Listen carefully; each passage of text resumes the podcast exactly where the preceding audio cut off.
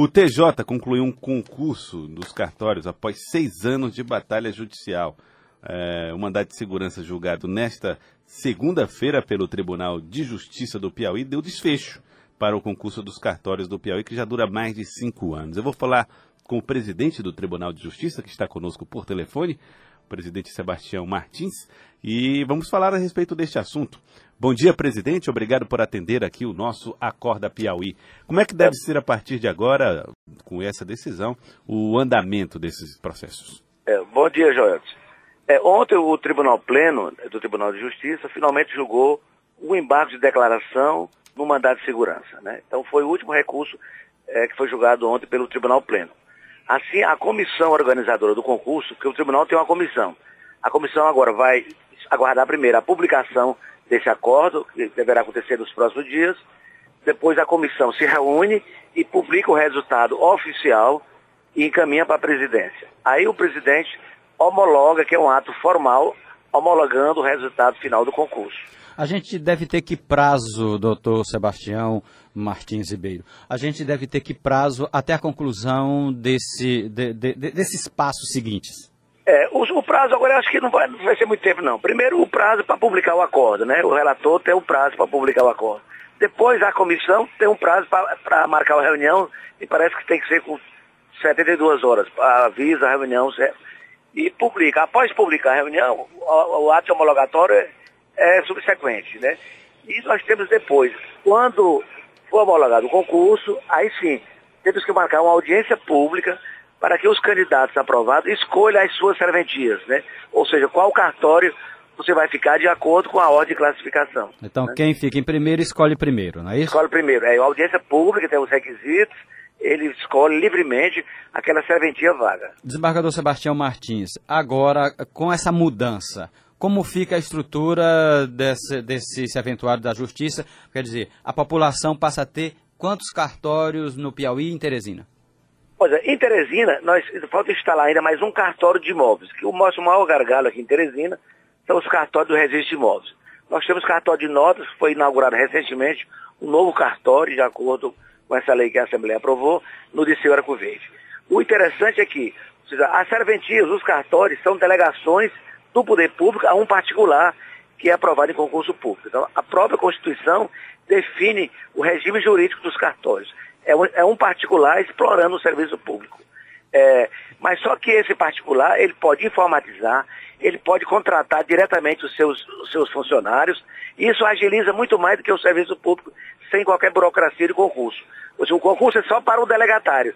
Em seguida, ele escolhe uma empresa de informática, ele pode, inclusive, agilizar o serviço se ele investir em equipamentos de informática, por exemplo. É bom, a, presidente Sebastião Martins, as pessoas que estão prestando esse serviço, é, os cartórios que atualmente estão em funcionamento, eles vão deixar de fazer? Serão novos cartórios abertos? Como é que funciona isso? Pois é, o, atualmente nós temos vários interinos. O quê? O que são interinos? Interinos são tabeliantes provisórios que aceitaram provisoriamente ficar nos cartórios até que esse concurso seja ultimado, né? Mas os interinos, ele não pode fazer grandes investimentos, porque primeiro eles têm o controle da corregedoria, eles para contratar, eles têm que ouvir a corregedoria. Eles têm uma série de limitações.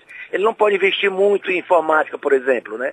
Então o tribunal deu uma estrutura mínima para eles, porque eles, como interinos, naturalmente, não vão investir recursos altos nesse cartório, porque os cartórios não vão pertencer a eles no futuro, né? É, nós estamos entrevistando o desembargador Sebastião Ribeiro Martins, presidente do Tribunal de Justiça do Estado do Piauí. O senhor falava em infraestrutura, doutor Sebastião Martins, e a gente está acompanhando a construção da nova sede do Tribunal de Justiça, que isso sim, uma nova estrutura para o tribunal.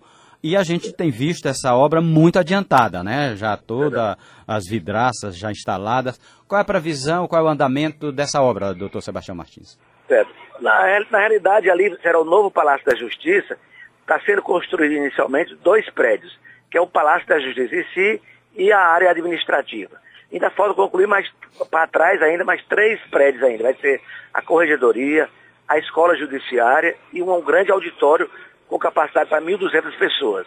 Mas essa, a, na etapa inicial está prevista, Fenelon, para ser inaugurada em julho de 2020. Então, a construtora, a empresa de fora, está cumprindo corretamente esse cronograma, o Tribunal de Justiça tem recurso em caixa para pagar é, as medições. Cada vez que a construtora faz a medição, o tribunal vai, encaminha a equipe de engenheiros e arquitetos, examina a medição, é pago automaticamente. Ou seja, o Poder Judiciário não atrasa os pagamentos das suas obras. Daí porque essa, essa grande evolução na construção do novo Palácio da Justiça. Então a gente vai ter três etapas. Essa primeira etapa concluindo, já se inaugura o Palácio da Justiça, Isso. enquanto se constrói as outras duas etapas. Exatamente. É. Primeiro vamos inaugurar o Palácio da Justiça e a área administrativa, onde vão ficar todas as secretarias do tribunal. Secretaria do Pleno, a parte do Departamento de Saúde, Departamento de Engenharia, né? Secretaria da Presidência. Agora, há outros prédios, depois a Corregedoria, que é um prédio grande, a Escola Judiciária e o auditório serão construídos na segunda etapa, né? É, presidente Sebastião Martins, falar a respeito do concurso público do Tribunal de Justiça a concursados é, do último concurso público que foi realizado. Existe previsão de chamada desses candidatos? Pois é, nós temos alguns, é, o Tribunal de Justiça, alguns, alguns servidores estão se aposentando, né? Estão surgindo vagas. Mas, por exemplo, quando o servidor público se aposenta, é, o, tribunal, o presidente do tribunal baixa uma portaria e ele continua recebendo aquele vencimento. Somente após, quando o Tribunal de Contas publica outra portaria, ou seja, que referendo o ato, vai examinar se aquela aposentadoria está totalmente legal, aí sim, aí ele sai da folha do tribunal.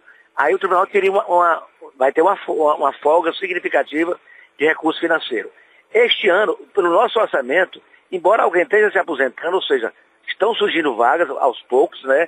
Mas a nossa previsão é de que no próximo ano, com o novo orçamento, nós vamos chamar todos aqueles cargos vagos. Aqueles cargos vagos, dentro da previsão do concurso público, serão preenchidos no próximo ano. Este ano nós estamos preenchendo apenas, Joelson, por exemplo, quando o servidor pede exoneração do cargo. Aí sim é automático. O servidor é analista judiciário do tribunal. Ele passa em outro concurso, em outro estado, Maranhão, Minas Gerais. Aí quando ele pede exoneração, aí sim o cargo fica vago. Então, nós estamos repondo automaticamente esse cargo. No caso, como eu disse, das aposentadorias, porque embora ele, ele se aposente no tribunal, ele deixe de trabalhar, mas continua percebendo os seus vencimentos até que o Tribunal de Contas homologue referente o ato da sua aposentadoria. Tá certo. Queria agradecer ao presidente do Tribunal de Justiça. Muito obrigado pela participação aqui conosco no Acorda Piauí.